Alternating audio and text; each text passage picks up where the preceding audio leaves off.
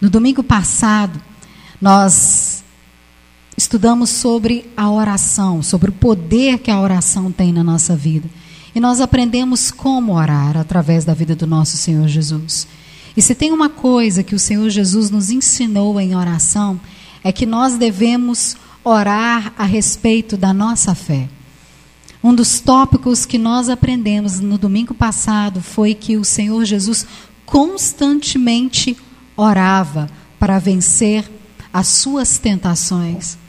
E quais tentações eram as tentações da vida de Jesus e são as tentações da minha vida, meu irmão e minha irmã, que podem parar você e eu, que podem impedir com que você e eu desfrute dos projetos de Deus para a nossa vida, que podem parar a nossa alegria diante de um filho, de uma filha, diante de uma porta aberta que o Senhor coloca.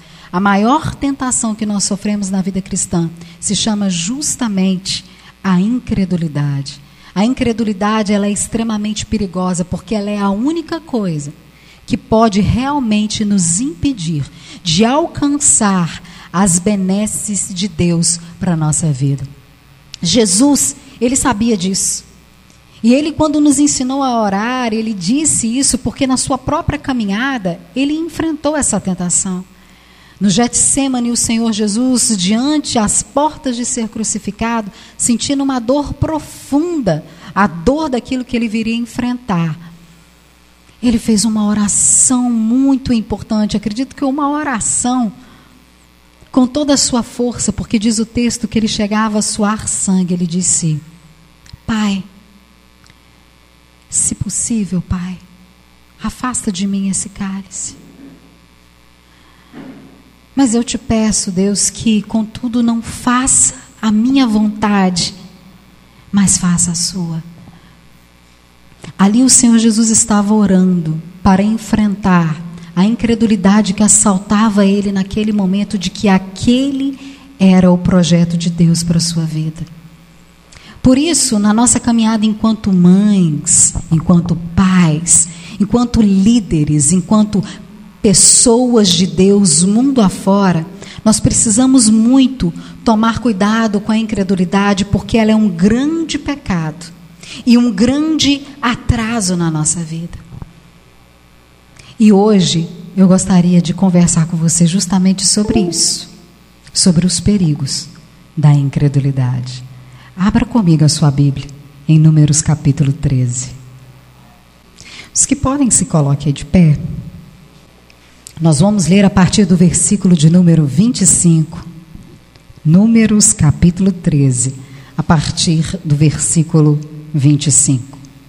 E diz assim o Senhor a nós: Depois de 40 dias, voltaram de espiar a terra. Vieram a Moisés e Arão e a toda a congregação dos filhos de Israel em Cádiz, no deserto de Parã Fizeram um relato do que tinham visto, e eles e a toda a congregação, e lhes mostraram os frutos da terra. Relataram a Moisés e disseram: Fomos à terra a qual você nos enviou. De fato, é uma terra onde mana leite e mel, e estes são os frutos dela. Mas o povo que habita nessa terra, ele é poderoso, e as cidades são muito grandes e fortificadas. Também vimos ali os filhos de Anak. Os amalequitas habitam na terra do Negueb. Os heteus, os jebuseus e os amorreus habitam nas montanhas. Os cananeus habitam perto do mar e na beira do Jordão. Então Caleb fez calar o povo diante de Moisés e disse: Vamos subir agora e tomar posse da terra, porque somos perfeitamente capazes de fazer isso. Porém, os homens que tinham ido com eles disseram: Não podemos atacar aquele povo, porque eles são muito mais fortes do que nós. E diante dos filhos de Israel, falaram mal da terra que haviam espiado, dizendo: A terra pela qual passamos para espiar é terra que devora os seus moradores. E todo o povo que vimos nela são homens de grande estatura. Também vimos ali gigantes. Os filhos de Anak são descendentes de gigantes. e éramos aos nossos próprios olhos como gafanhotos, assim também éramos aos olhos deles. Coloque a mão no seu coração. Senhor, nós cremos que o Senhor tem uma palavra para nós. Uma palavra, Deus, de encorajamento. Uma palavra de mudança. Nós cremos, Deus, que o Senhor tem nos chamado para viver um tempo diferente. Isso nas nossas famílias, na nossa igreja, com os nossos filhos, com as nossas filhas, no nosso emprego, aonde quer que nós andemos, o Senhor tem uma palavra de vitória. Mas agora, Pai, expande o nosso coração para receber na medida que o seu Espírito Santo deseja derramar. Porque, Deus, nós queremos ouvir essa palavra e obedecer, porque nós cremos que se o Senhor é conosco agora, tudo que nós precisamos é atentar e ouvir a sua voz, porque diante do Senhor nada é impossível. Em nome de Jesus. Amém e amém. Você pode tomar o seu lugar, se assentar.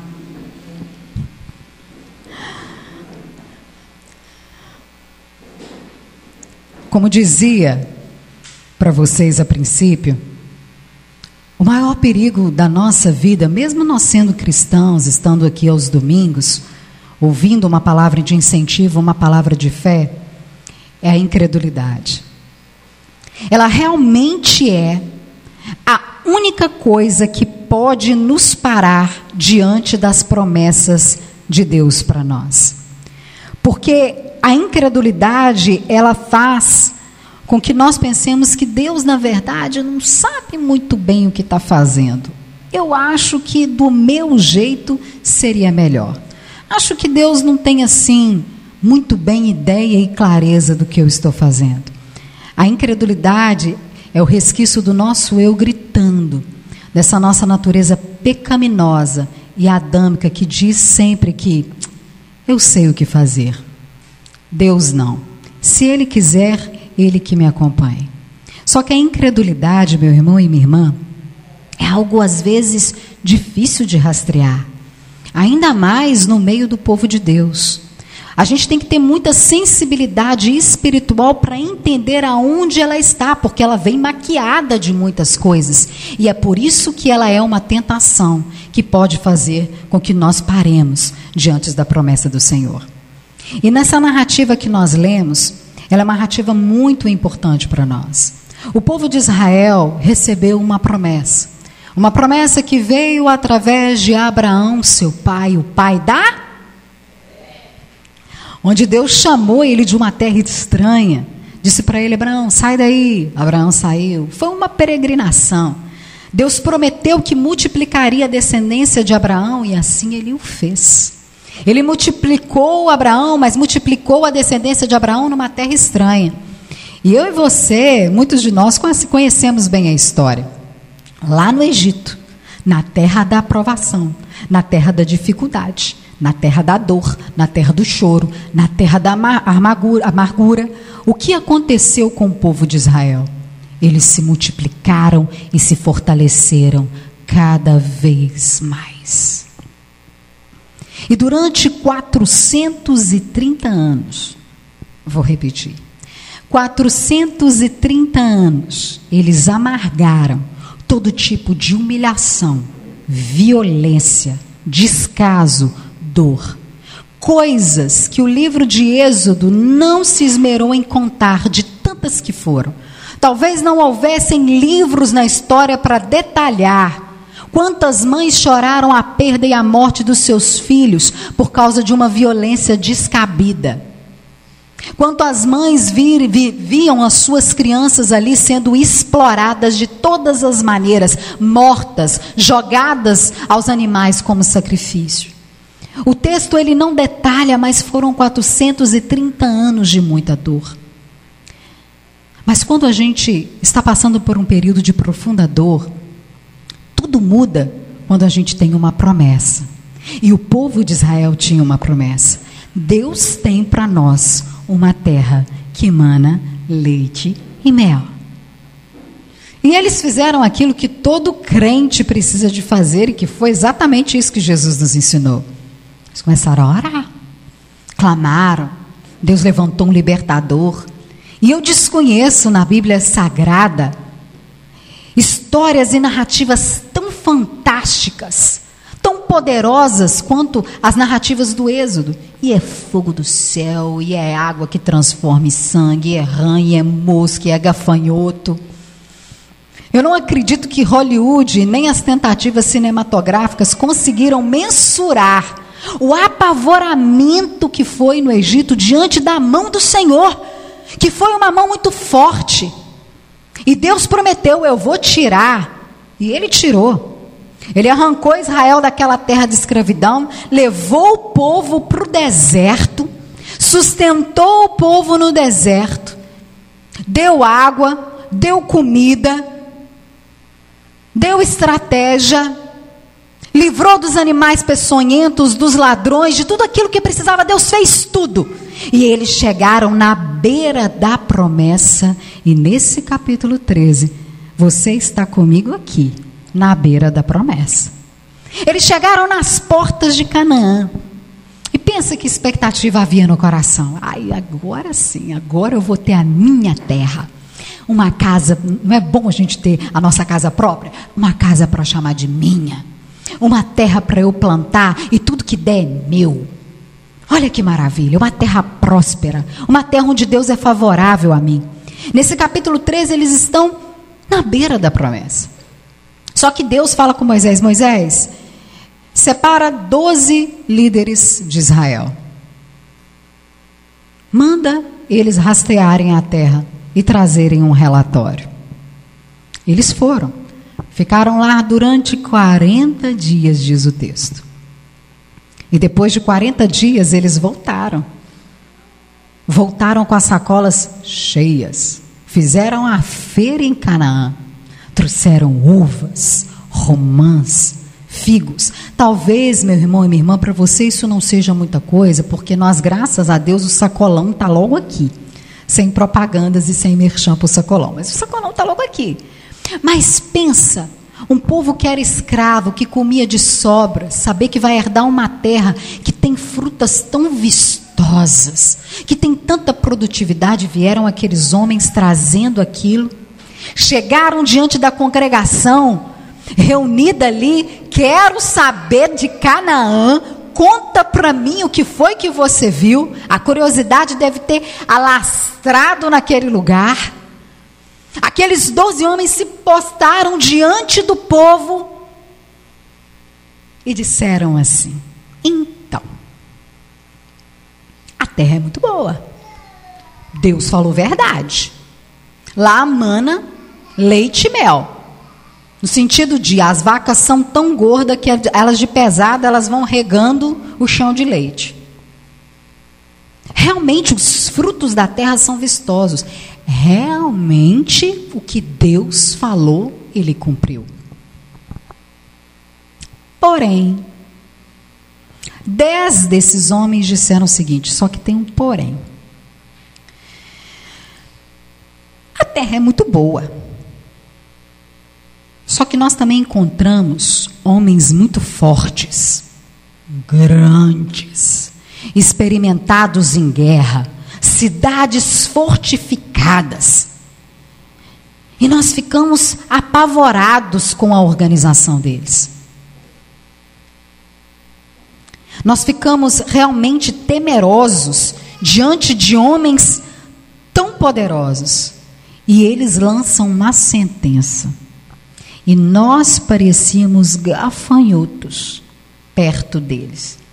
E mais, não fomos só nós que achamos isso. Eles também perceberam que nós somos gafanhotos. E nós vemos aqui, diante desse texto, qual é os problemas da incredulidade. E o primeiro problema da incredulidade que eu quero conversar com você hoje, meu irmão e minha irmã, e abra os seus ouvidos aquilo que o Senhor falará, é que a incredulidade ela é contagiosa. A incredulidade, ela é extremamente contagiosa. Quando eles acabaram de dizer isso, sabe o que aconteceu? No capítulo 14, versículo 1, o povo começou a fazer o quê? Chorar, a gritar, a esbravejar, a apavorar, a ficar totalmente incrédulos diante da palavra do Senhor, porque descubram uma coisa, e isso é um mistério espiritual para a sua vida, para você, enquanto cristão e cristã, e também dentro da sua casa. Uma fala de incredulidade pode botar a vida de muita gente a perder. Apenas uma fala de uma pessoa que seja incrédula pode prejudicar a vida de muita gente. Sabe por quê? Porque nós temos a tendência carnal de supervalorizar aquilo que é ruim. Nós somos apegados às coisas que dão errado. Nós somos naturalmente apegados às coisas que são ruins. Mas olha, essa incredulidade, ela vem toda maquiada. E é preciso um feeling espiritual muito grande para perceber. Se você parar para notar, aqueles homens deram o relatório verdadeiro. Ora, Moisés não mandou eles lá olhar a terra, ver como eram os habitantes da terra? Nós estamos falando, ah, então, os homens são fortes, eles são altos, eles são habilitados em guerra. Eles estão dando relatório. Se você olhar, às vezes a incredulidade, ela vem até num tom de bom senso, de realismo e até de cuidado. Aparentemente, diante da congregação, aqueles, aqueles homens estavam é, ajudando o povo. Moisés, eles estão sendo realistas. Lá é exatamente assim. Eles estão tendo bom senso. Nós não temos exatamente nenhuma chance. Só que a incredulidade, meu irmão e minha irmã, ela se manifesta quando Deus disse ao contrário. Porque Deus disse para o povo: Olha, eu tenho Canaã para vocês, e lá habita o Amorreu, o Jebuseu, o Eteu. Deus não falou: Olha, a terra está limpinha, entra logo que está tudo no esquema. Tem lençol na cama, tem água na geladeira, a uvinha já está no cestinho. Deus não falou nada disso. Ele falou: Olha, eu tenho uma terra que mana leite e mel, mas lá habita Fulano, Fulano, Fulano e Fulano. Só que quem vai fazer vocês entrarem na terra sou eu.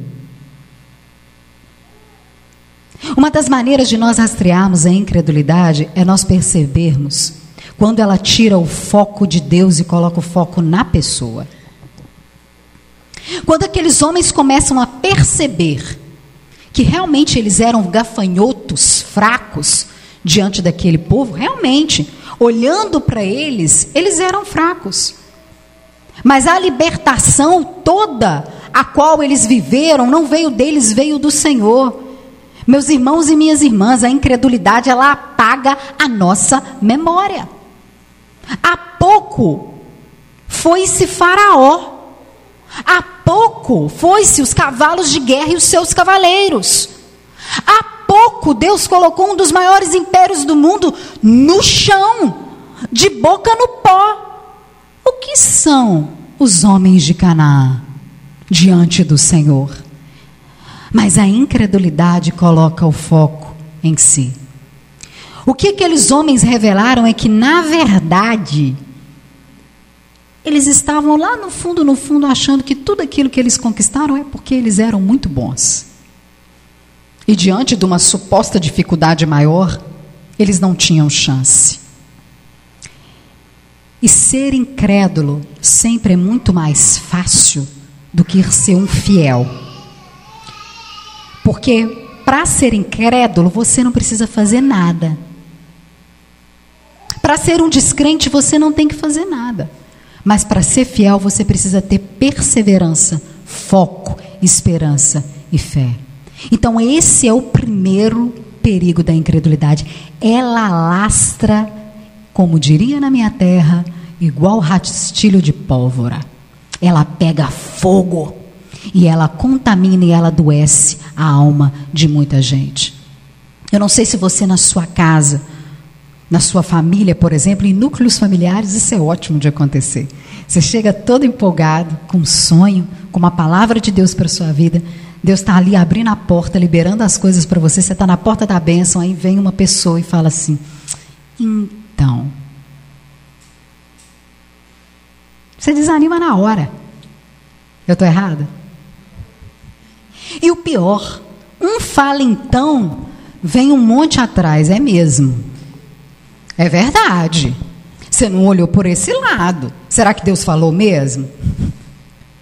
Aí era o primo, virou a mãe, o tio, o vizinho, o irmão de igreja. Daqui a pouco está todo mundo à sua volta falando: não vai dar certo. Não entra, não. Não entra, não. Porque a incredulidade ela é contagiosa. Um segundo ponto é que a incredulidade impede que as promessas de Deus se concretizem nas nossas vidas. Ela faz com que retrocedemos diante da promessa de Deus. O povo começa no desespero a fazer aquilo que eu e você às vezes fazemos muito: murmurar. E murmurar é um pecado. Para que, que Deus tirou a gente daquela terra? Era melhor a gente ter morrido lá. Meu Deus, para que, que você foi? Moisés, para que, que você tirou a gente do Egito, Moisés? Para quê?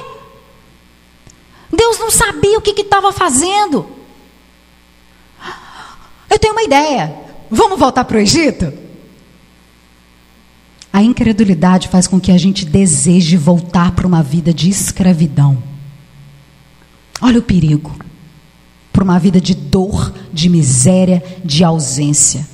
A incredulidade ela é tão poderosa, tão poderosa às vezes, que ela tira de nós essa perspectiva de quem Deus é e de, do que Deus pode fazer. E Deus fica irado com aquele povo e ele diz assim: daqui para trás, vocês não vão entrar. Volta. Vocês ficaram 40 dias espiando a terra. Agora vocês vão ficar 40 anos rodando no deserto. Você já sentiu que você às vezes está rodando na sua vida e não chega em lugar nenhum?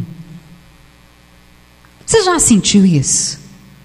Como se você estivesse vagueando e rodando e rodando e rodando sem direção? Você já se pegou nessa sensação de não ter um objetivo, uma linha de chegada? Pois é. Tome cuidado. Pode ser que a incredulidade pegou você e te desviou da promessa de Deus. E pior, a incredulidade ela traz morte para dentro da nossa casa. Porque nós, quando nós nos tornamos incrédulos, nós nos tornamos amargos. E isso aí eu vou falar para as mamães. A gente contamina os nossos filhos. Eles param de sonhar. Eles param de querer crescer. É por causa da nossa incredulidade, meu irmão e minha irmã, que pode existir um casamento santo e bom diante da presença de Deus, porque isso é bíblico, que as nossas filhas não querem casar mais.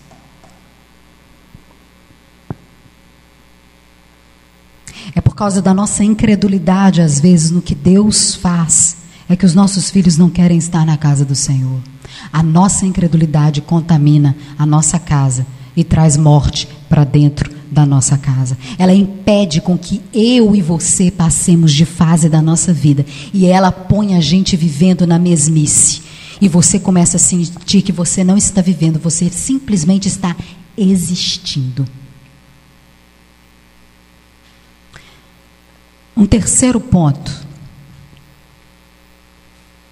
A incredulidade ela desagrada profundamente.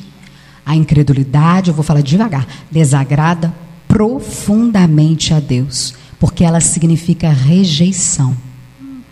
Duvidar da palavra de Deus é dizer a Ele da seguinte forma: você não é suficiente. A incredulidade ela toca na soberania de Deus, ela é ingrata.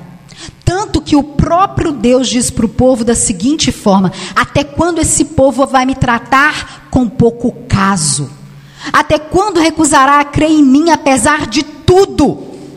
Ninguém que me tratou com desprezo entrará na terra. Quando eu e você nos tornamos incrédulos, nós estamos desprezando o Senhor. A palavra de Deus diz que a fé vem pelo ouvir a palavra de Deus. Mas a palavra de Deus também diz que sem fé é impossível agradar ao Senhor. A palavra de Deus diz: agrada-te do Senhor e Ele satisfará os desejos do teu coração. A palavra de Deus diz isso. Só que para agradar o Senhor é necessário fé, e a fé se concretiza na obediência. Quando você e eu estamos diante da casa do Senhor, meu irmão e minha irmã, nós estamos diante da voz de Deus. Você não está diante da pastora, você não está diante do pastor, você está diante da direção de Deus para a sua vida. E quando você sai por essa porta, a sua decisão é crucial, porque se você tiver fé, tudo aquilo que Deus disse sobre a sua vida vai se cumprir. Mas se você for incrédulo, não vai se cumprir, porque Deus não se agrada da incredulidade. Tiago, capítulo 1, diz da seguinte forma: Olha, o incrédulo é como a onda do mar, ele vai e ele vem. Ele não sai do lugar. Ele é limitado. Ele vai e vem. Não pense ele que receberá do Senhor alguma coisa. Pense ele que receberá do Senhor alguma coisa. A incredulidade, ela desagrada a Deus. Porque para o ingrato, nada é suficiente. Se você observar, meu irmão, eu estou falando de gente de Deus, que viu um milagre, ok? Que viu o mar se abrir, que viu faraó e cavaleiro morrer afogado, que viu água sair da rocha, que vi, viu nuvem cobrir do, cobrir do sol do céu, que viu coluna de fogo à noite. Eu estou falando de gente crente Gente que viu mistério e maravilha, mas gente que resolveu descrer, porque crer é uma decisão de todos os dias. Amar a Deus se concretiza na obediência. Quando Deus coloca amarás, pois o Senhor teu Deus de toda de toda tua força, de toda tua alma, de todo o teu coração, embaixo vem o como. Não furtarás, não roubarás a mulher do teu próximo. Aquilo que você usou, devolve. Vem o como. Se concretiza na obediência. O Senhor Jesus foi muito claro quando ele diz assim: Olha, se vocês são meus amigos, vocês fazem aquilo que eu digo.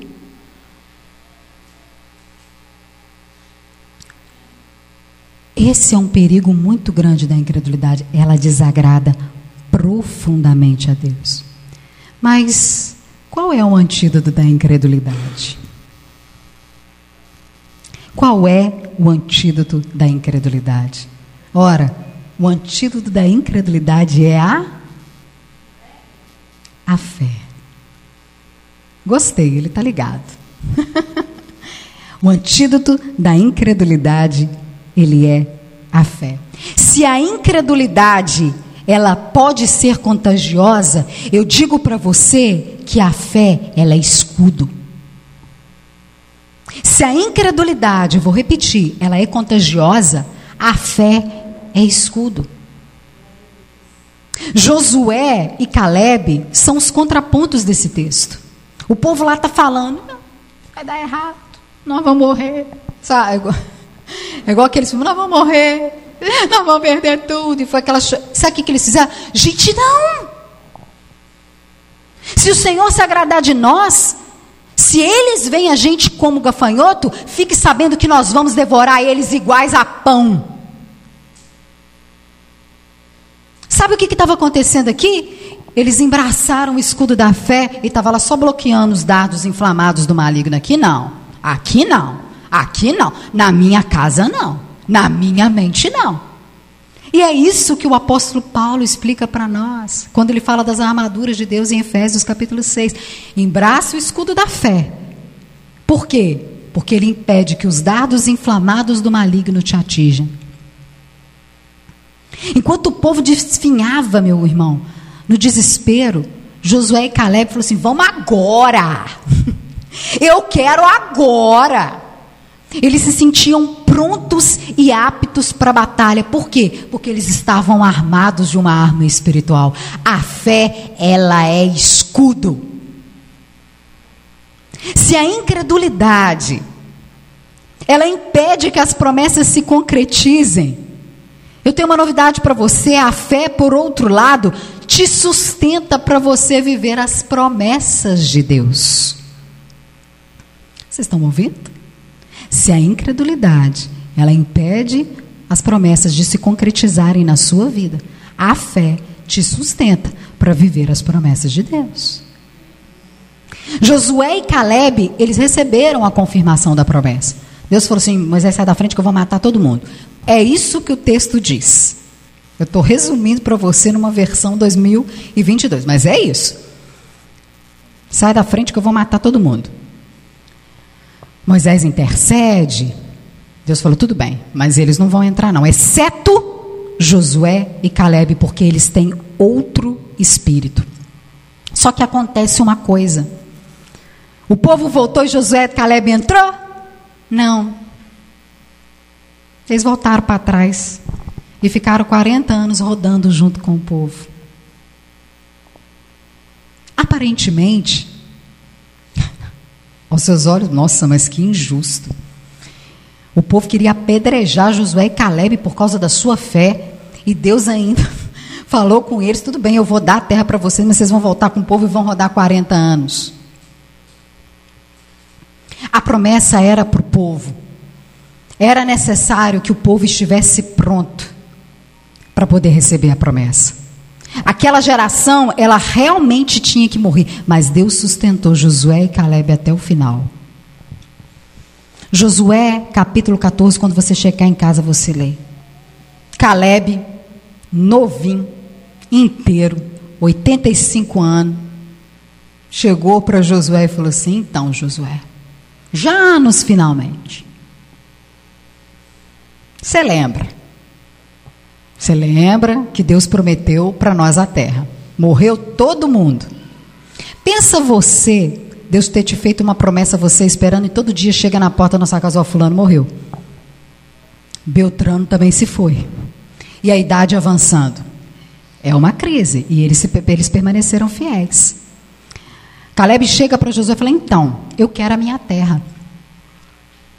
Faz 45 anos que Deus me prometeu. E eu vou te dizer uma coisa, Josué. Eu estou tão inteiro quanto naquela época. Pode me liberar que eu vou entrar. 85 anos. Inteiro. Porque a fé, ela mantém o nosso vigor, mesmo com o passar do tempo. Caleb disse para Josué: Eu tenho vigor. Eu estou inteiro. A fé mantém o nosso vigor, apesar do tempo. E por último, se a incredulidade desagrada a Deus, meu irmão e minha irmã, a fé, por outro lado, agrada ao Senhor. A fé agrada ao Senhor. Deus promete a Caleb uma coisa muito importante. Caleb, sabe a terra que você pisou?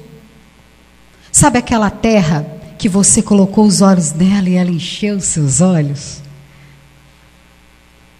Ela é sua. É ela que você vai herdar.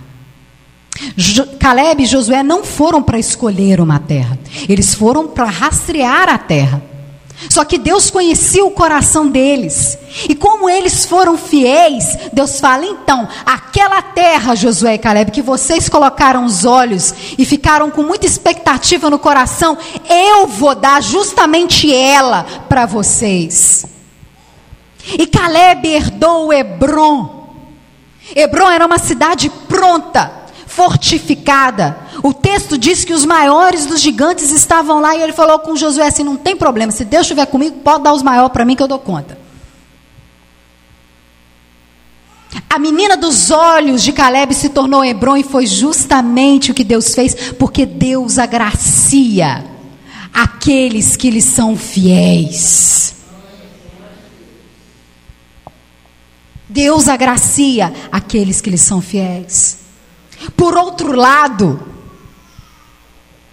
Josué, que foi fiel ao Senhor, Deus olhou para ele e falou assim: Você tem o meu coração, vai ser líder do meu povo. Josué foi quem sucedeu Moisés. Além de ter dado a terra a qual Josué queria, Deus disse assim: Eu vou te dar uma liderança e eu vou escrever o seu nome na história. E Josué, meu irmão e minha irmã, ouça essa palavra que eu te Deus para a sua vida. Ele viu coisas que nem Moisés pôde ver.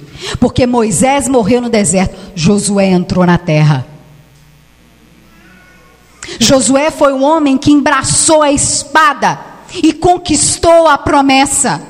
Ele viu a promessa se concretizar na vida dele, porque quando Deus se agrada do nosso, do nosso coração, da nossa fidelidade, da nossa fé, o impossível acontece, ele sempre nos presenteia e diz a palavra do Senhor que é como? Com muito mais do que nós pedimos e com muito mais do que nós pensamos. É isso que Deus tem para nós.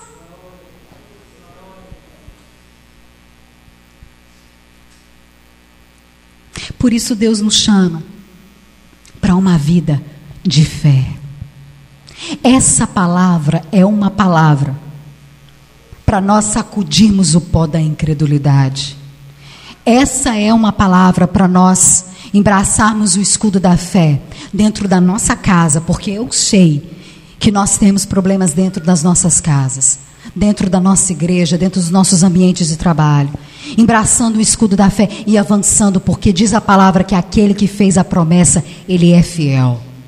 E eu acredito que se Deus disse a nós que ele fará, ele fará.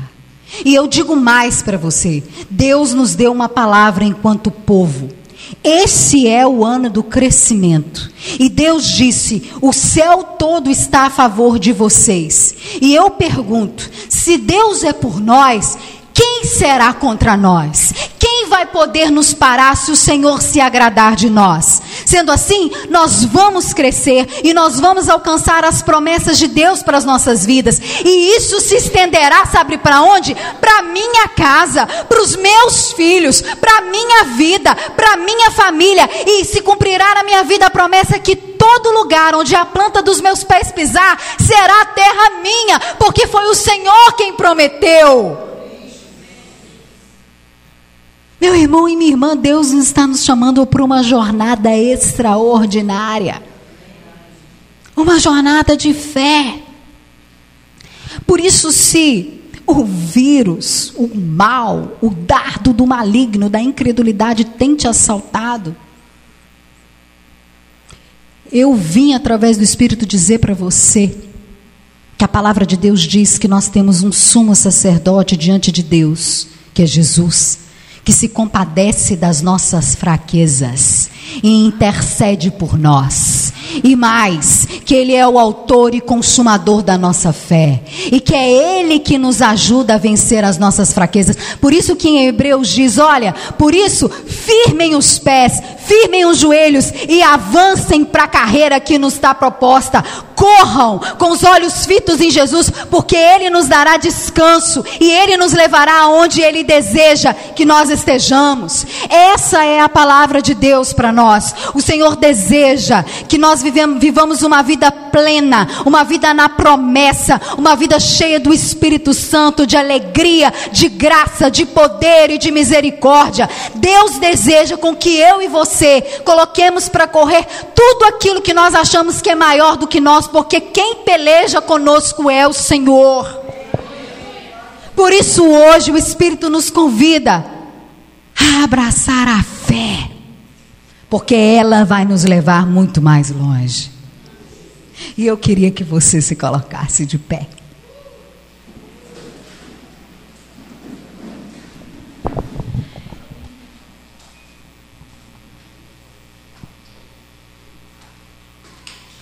Feche os seus olhos.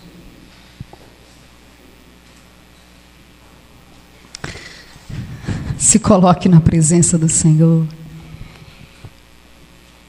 Olha Deus te direcionando para um tempo de mudança. Eu vejo que Deus deseja nos direcionar para um tempo de novidade, para um tempo de vitória, para um tempo de poder. Mas se você, meu irmão e minha irmã, acaso se sente enfraquecido na sua fé,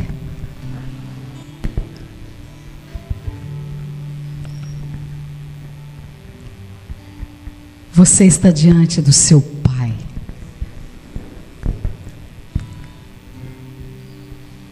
E é Ele que te dá coragem para viver uma vida de fé e de vitória. Por isso, abra seu coração ao Senhor. Eu te dou a oportunidade de que Talvez você tenha sido muito incrédulo. Talvez você não tenha confiado naquilo que Deus tem te dito. Eu peço que você se coloque na presença do Senhor. Enquanto nós cantamos essa canção, você sinta o Espírito Santo falando com você.